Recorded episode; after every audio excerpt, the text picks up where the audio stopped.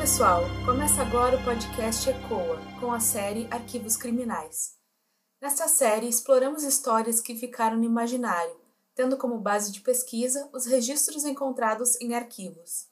Se você que está nos ouvindo souber de algum caso parecido que queira nos indicar, algum caso que tenha ficado no imaginário da sua cidade, deixe seu comentário nas nossas redes sociais. Eu sou Juliana Horta e esta é a segunda parte do caso de Jacobina e a comunidade Múquer. Se você não ouviu a primeira parte, sugerimos que ouça antes deste episódio, para não perder nenhum detalhe. O casal Maurer voltou para sua comunidade, porém os conflitos não acabaram. Logo, os ataques às propriedades e animais dos Múquer começaram. A comunidade do Ferrabras passou a comprar armas e a se preparar para os ataques externos, essa atitude assustou a população da colônia, que pediu que as autoridades da província interferissem. No dia 25 de junho de 1874, como reação às hostilidades e violências por parte da população e das autoridades locais, os Mucker realizaram uma série de ataques a algumas casas de pessoas que consideravam como suas inimigas. Opositores dos Mucker foram assassinados e 14 casas foram incendiadas. Além da reação da delegacia e da população da colônia, o presidente da província, Carvalho de Moraes, convocou a Guarda Nacional para conter a revolta. O coronel Genuíno Olímpio de Sampaio foi designado para conter os Múquer. Ele organizou uma grande ofensiva após a derrota no primeiro ataque ao Ferrabras, em 19 de julho de 1874.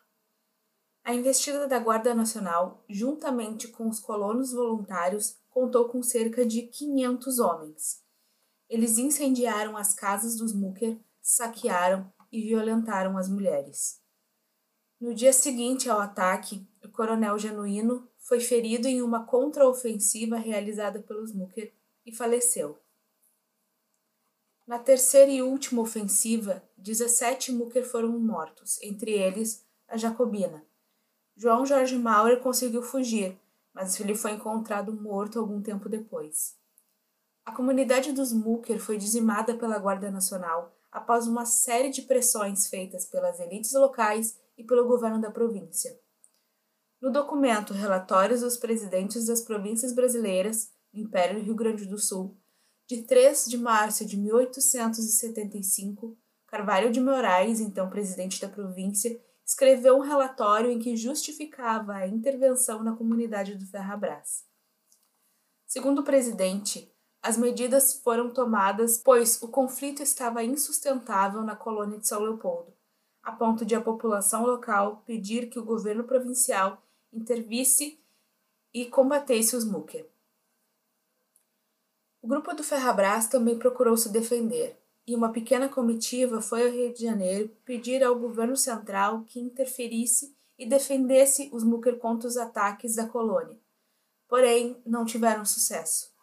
O presidente da província relata que acionou todo o aparato repressivo que estava à sua disposição, e ao final do documento ele escreveu: Não concluirei sem manifestar que a presidência encontrou a mais ativa e leal coadjuvação por parte de todas as autoridades militares e civis cujo concurso teve de requisitar, e que a população de São Leopoldo e desta cidade prestou-lhe o mais valioso auxílio e contribuiu com seus serviços pessoais para a manutenção da ordem pública.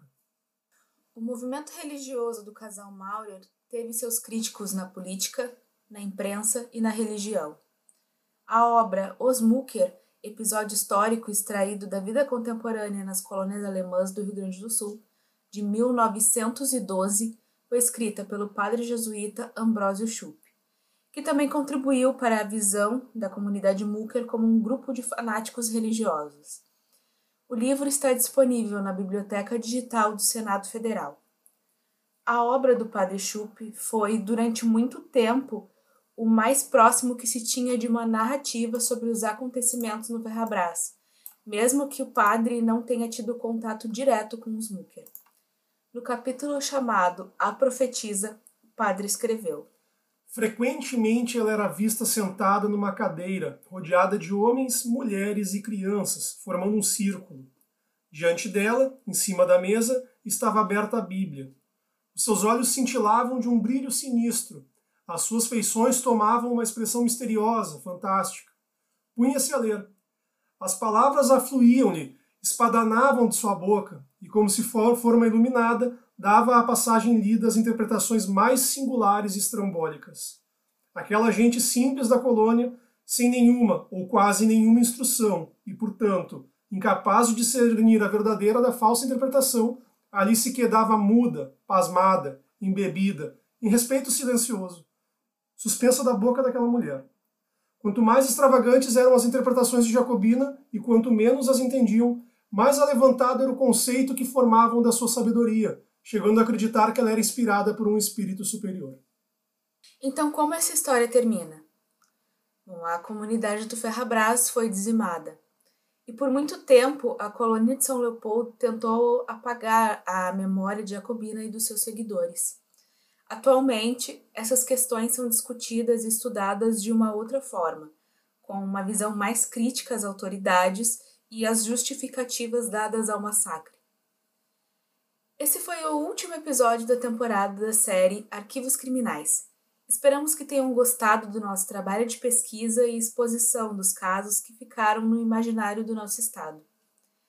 Caso queiram mais informações sobre as nossas pontes, entrem em contato com a gente através das nossas redes sociais, ecoa.urgs. E se você gostou, não deixe de compartilhar. Até a próxima. Tchau!